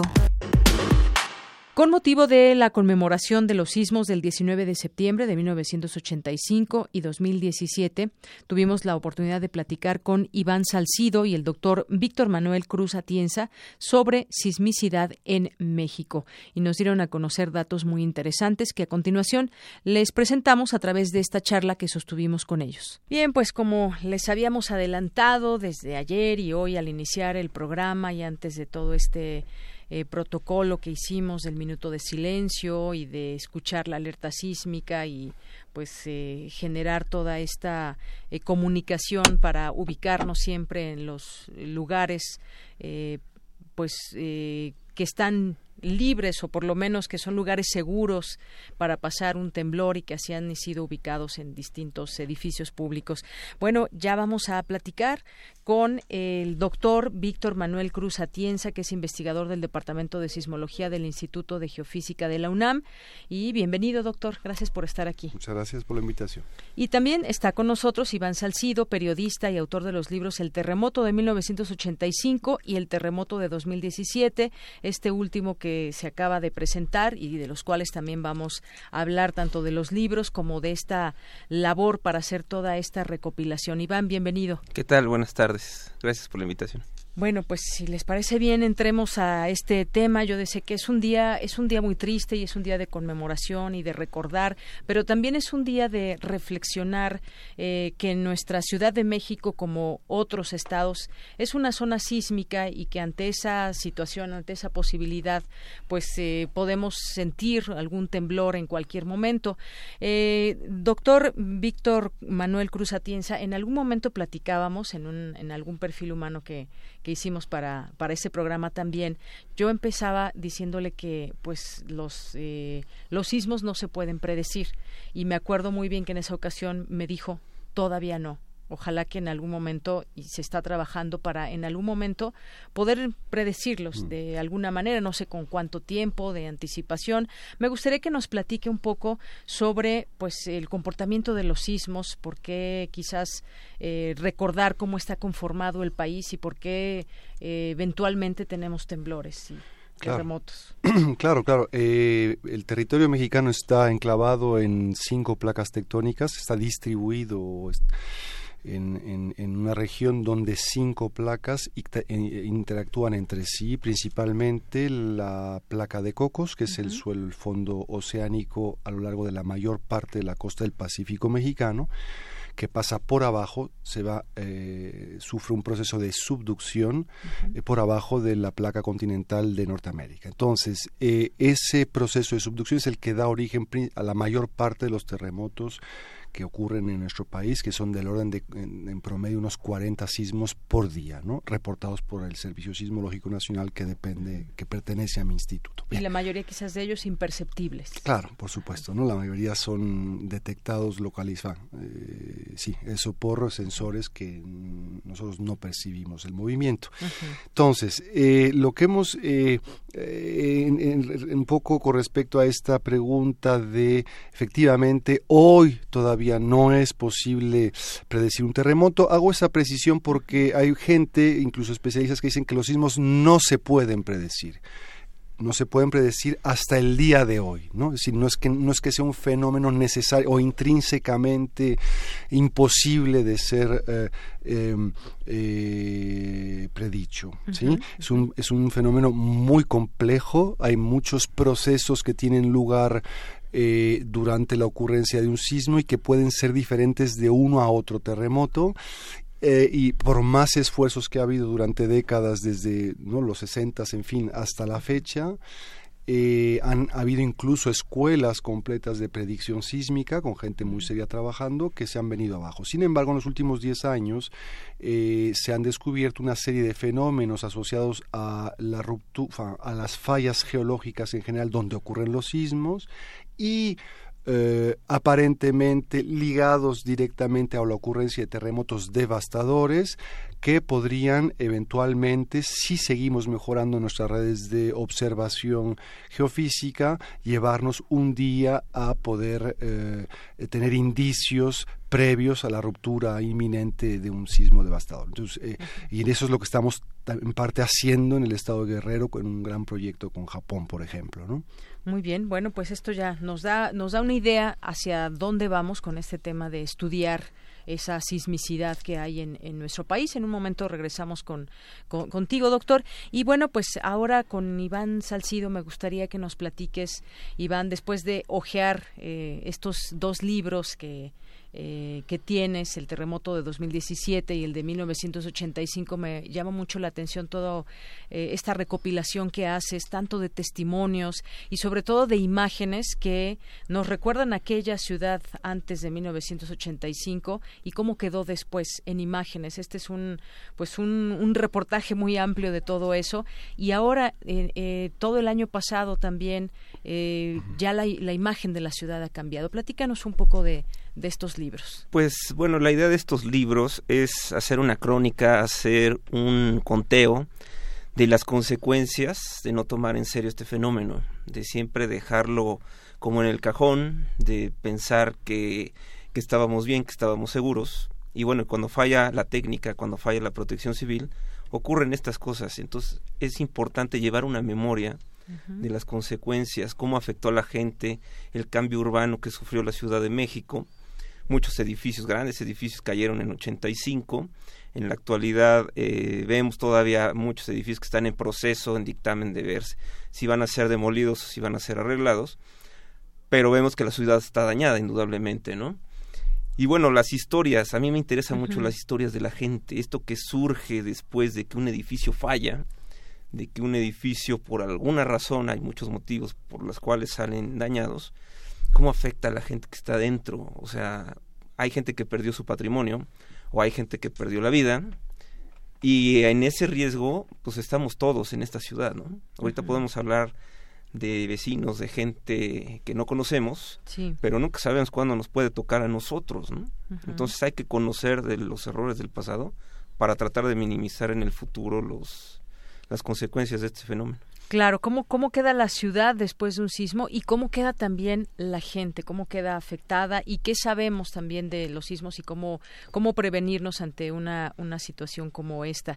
Hay fotografías de algunos edificios que fueron, eh, digamos, eh, pues eh, fueron evaluados y algunos de ellos desde 1985 que se dañaron muchísimo ahora ya están operando de manera normal. Uno de ellos es la Secretaría de Comunicaciones y Transportes que está muy cerca de aquí por ejemplo.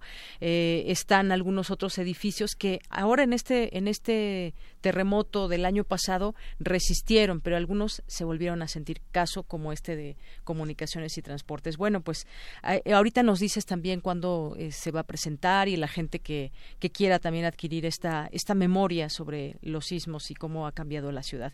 Y bueno, regreso también con el doctor Víctor Manuel Cruz Atienza porque hay una palabra, yo decía también hace unos momentos, que es la prevención.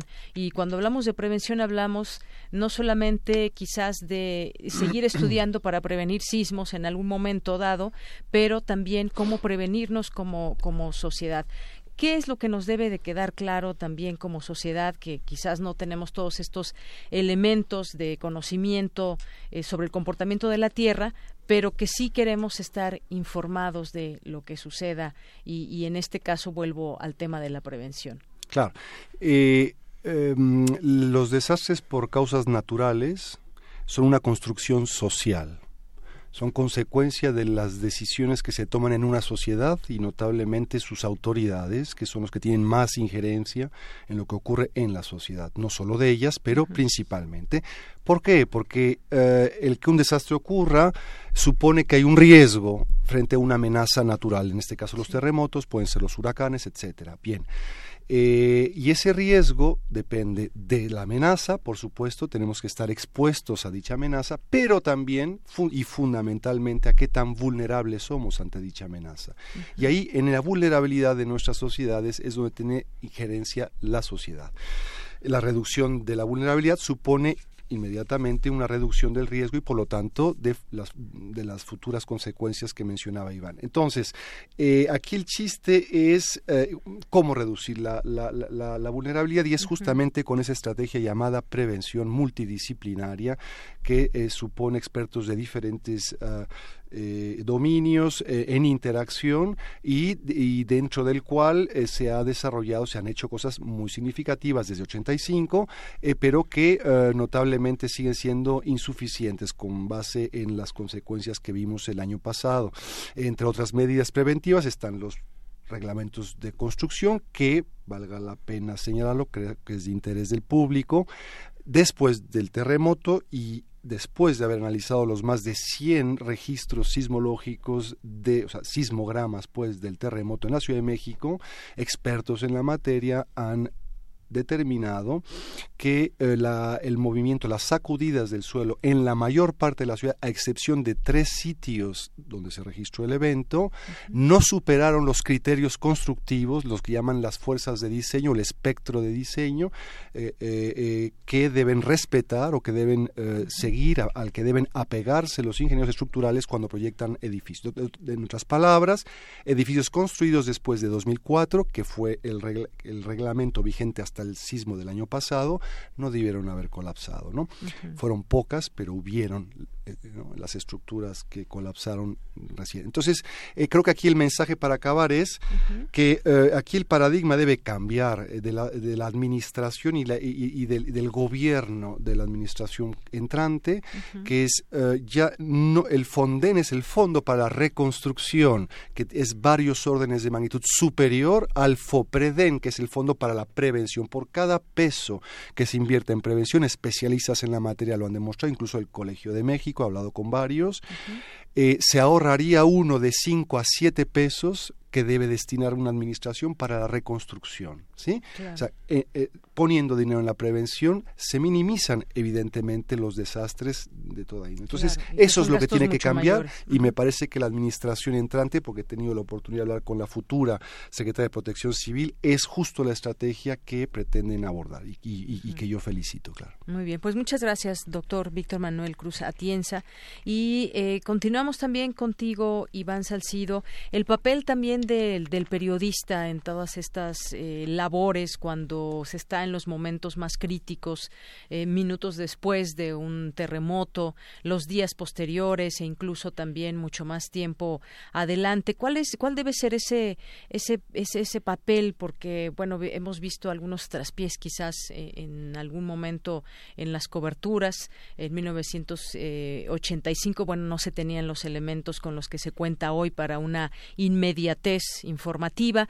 Eh, ¿Cómo viste esta, esta cobertura en 2017 y cuál debe ser el, papel que debe jugar el periodista? Mira, el, periodista es muy importante. Tiene que transmitir lo que está sucediendo en tiempo real lo más rápido que puedan, pero con la mayor precisión que deban, que puedan tener. Y responsabilidad. Y responsabilidad, porque cuando no lo hacen pasa lo que el caso de la niña Frida, una noticia que no debe haberse hecho tan grande, que le robó mucho tiempo a las televisoras, a los medios de comunicación, que se pudieron haber abordado cosas más importantes en ese tiempo. Una noticia que no existió para Sí, se enfocaron en una noticia que no existió y fueron 48 horas de tener a la gente ahí pegada de algo que no ocurrió y que se pudieron haber dado cuenta si se hubieran dedicado a investigar un poquito si existía o no existía la niña, ¿no? Antes de hacerlo tan grande.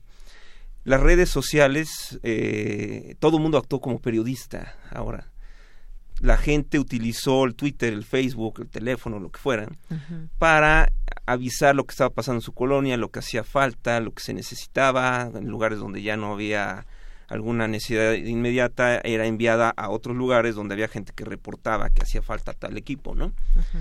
Fue muy benéfico por ese lado, pero por otro hubo personas que se aprovecharon y empezaron a sembrar caos, a hablar de que iba a volver a temblar, de que iba a haber réplicas, de que había una persona incluso que decía que por las llamaradas solares se ocasionaban los temblores y no sabes cómo corrió esa noticia y es totalmente falso eso, ¿no? Entonces hay que tener mucho cuidado en qué es lo que se manda. Entonces los periodistas, bueno, son la primera este, fuerza que debe de controlar a la población, deben de manejarlo de cierta manera, de evitar el caos, pero siempre diciendo la verdad, ¿no? Es lo que yo pienso. Claro, y lo primero que hacemos después de un terremoto, pues eh, quienes podemos, porque hay gente que le agarra en la calle o en cualquier otro lugar, pues es tratar de encender la radio o la televisión para ver qué está sucediendo al momento y escuchar a quienes están reportando desde algún punto. Así que, pues muchas gracias, Iván. Esta, esta eh, pues lo importante que debe ser la participación de los periodistas en un evento como este tipo. Y regreso con, contigo, doctor eh, Manuel Cruz Atienza, eh, hablando de réplicas y toda esta tema de las noticias falsas. Cuando se produce un temblor eh, de una magnitud considerable, quizás arriba de siete o de seis, no sé, ahorita me gustaría que me corrijas en todo caso, siempre por lo general eh, se sienten réplicas, ¿no? Y algunas réplicas también son de alguna manera intensas. Pasa después de un terremoto que vaya a haber pues muchas réplicas. Eso es como un comportamiento natural que hemos visto. Eh, ¿Cómo es que, que se da esto y que nos platiques también de este proyecto que hay con japoneses también aquí en México. Ya, claro. Eh, resulta que las réplicas es algo algo eh, ampliamente estudiado en en la comunidad sismológica, pero también altamente variable de un, de un terremoto a otro. El sismo de magnitud 8.2 del 7 de septiembre ha producido una cantidad de réplicas descomunal. Claro, está ligado en parte a la dimensión de la ruptura. Es la, la, cantidad de energía liberada en ese evento es enorme, más de 32 veces más eh, que la liberada eh, días después, ¿no? el 19 de septiembre. Ahora, pero no basta para explicar esa descomunal diferencia que hay entre la cantidad de réplicas del 7, del, del 8.2, del magnitud 8.2, con el 7.1 que tuvo muy pocas réplicas. ¿sí? Sin un terremoto de magnitud 7.1 como el del 19 que ocurra bajo las costas del Pacífico, por ejemplo, en, eh, en Ometepec, eh, el 20 de marzo de 2012 hubo un 7.6, un poco mayor, que tiene una cantidad de réplicas también enorme. O sea que no es solo la magnitud lo que determina esa cantidad. Eh, eh, bien, entonces ah, siempre hay que estar atentos o con la expectativa de que ocurran porque si bien los sismos de profundidad intermedia, intraplaca como el 7.1 y incluso el 8.2, el grande, pues, pero muchos otros que han ocurrido en la parte central de México normalmente tienen menos réplicas que los que ocurren en la costa, no siempre. ¿no? Por ahí hablaba con un colega, ¿no? En fin, entonces no es tan fácil, pero siempre hay que estar atentos notablemente en 85, ¿no? Qué gran réplica tuvimos al día siguiente, un 7.6 después del 8.1. Bueno, eh, entonces eh, eh, en, en, la brecha sísmica de Guerrero, que es un segmento donde no ha ocurrido un terremoto mayor, desde hace más de 100 años, desde 1911, pues, eh, al menos entre Acapulco y Papanoa, eh, pues está hay la expectativa por parte de los especialistas de que eventualmente pueda ocurrir un sismo porque hay evidencia observacional de que la acumulación de energía tiene lugar en ese, en ese, en ese, en ese segmento. No solo la brecha se ha extendido, es decir, hay un segmento en la costa chica de Acapulco hacia el sureste, donde ocurrió el terremoto del 57 que derribó al ángel, que eh, donde claramente la, tasa de acumulación de energía es mayor. Entonces, la brecha es grande, de más de 200 kilómetros, estamos haciendo un, proyecto grande de investigación donde hemos instalado instrumentos de frontera en el fondo del mar, en fin, eh, de, de, diferente naturaleza, con el fin de cuantificar el potencial sísmico de ese lugar y postular escenarios plausibles de futuros terremotos para evaluar el, el peligro, que es justamente una de las preguntas que nos hacemos todos y muchos se han hecho desde sobre todo desde 85, qué pasaría si rompiera esa brecha que está mucho más cerca de la Ciudad de México que donde ocurrió el de 85. Entonces es eso. El, hecho de que en esta brecha no se haya presentado un un terremoto de una magnitud considerable desde hace más o menos 100 años significaría o significa que hay eh, pues una cantidad tal de energía que puede provocar un, un terremoto de una magnitud fuerte. Ese razonamiento es válido, eh, claro, sí, porque las placas no cesan de moverse y por lo tanto de deformarse, acumulando energía. Sin embargo, eh, gracias al estudio de colegas franceses hace en 2012 concretamente, eh, analizando datos mexicanos de GPS, han determinado que la tasa de acumulación, o sea, la velocidad con la que la energía se acumula en la brecha es menor, sensiblemente menor, que el la velocidad con la que ésta se acumula por fuera, de tal forma que si en la brecha, al menos entre Acapulco y Papanoa, se requieren más años para acumular la misma cantidad de energía que en segmentos aledaños, ¿correcto? Ahora, eso no significa, y por eso estamos trabajando con modelos de fuente dinámicos, es decir, con leyes físicas que pretenden eh, capturar los procesos que tienen injerencia de primer orden en la ruptura de un sismo qué tan estable es la brecha sísmica, o sea, qué tan probable es que se rompa un sismo aún en ese segmento donde la acumulación de energía a lo mejor no sea tan alta como en otros,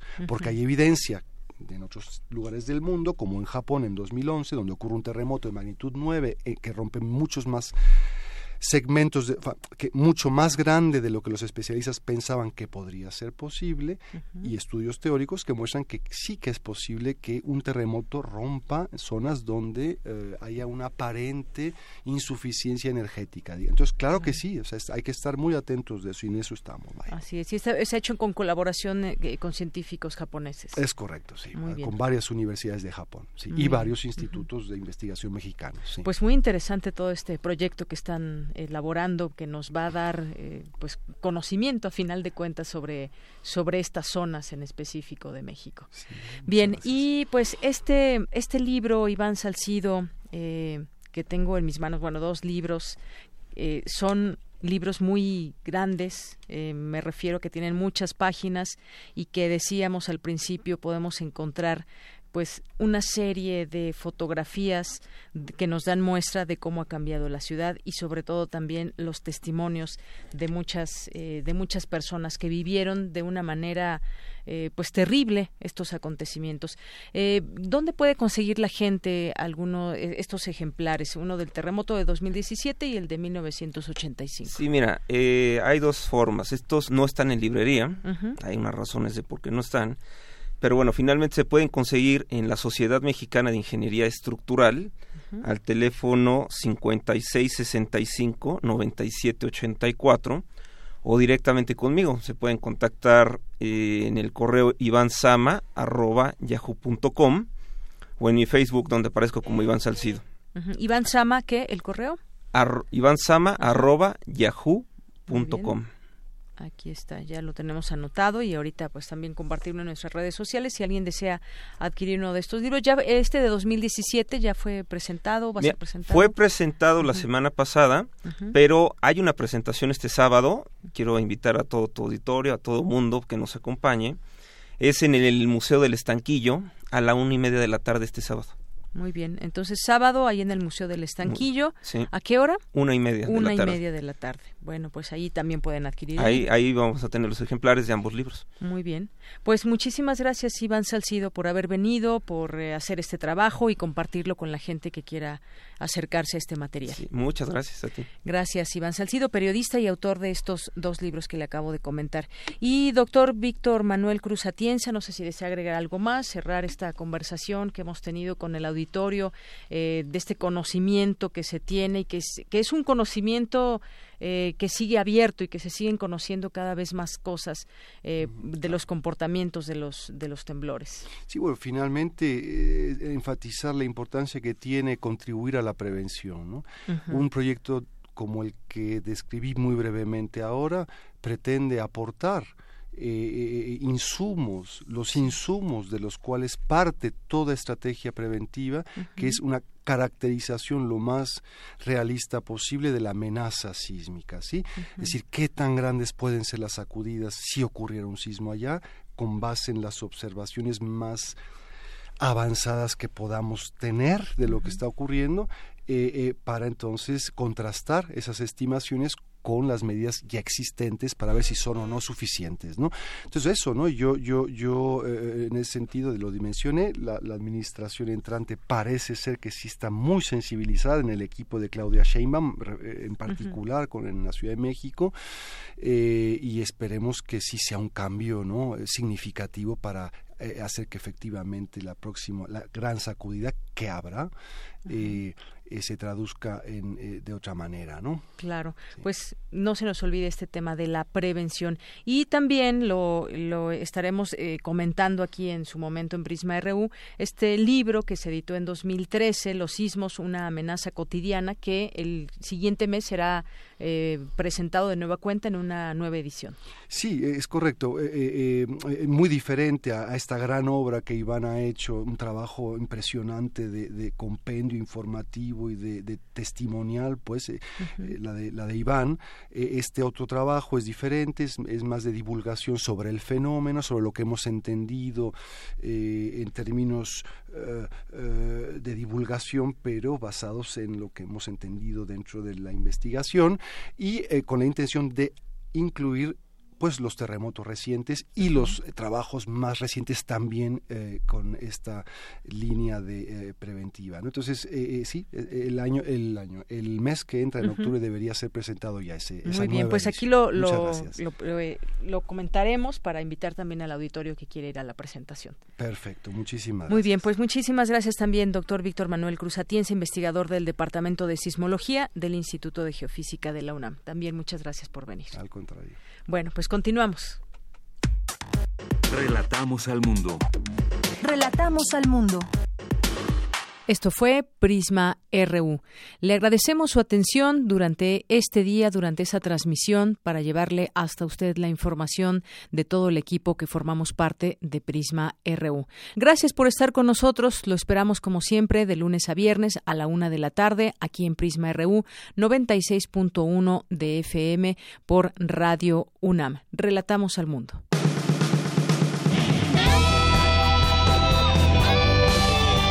Prisma RU.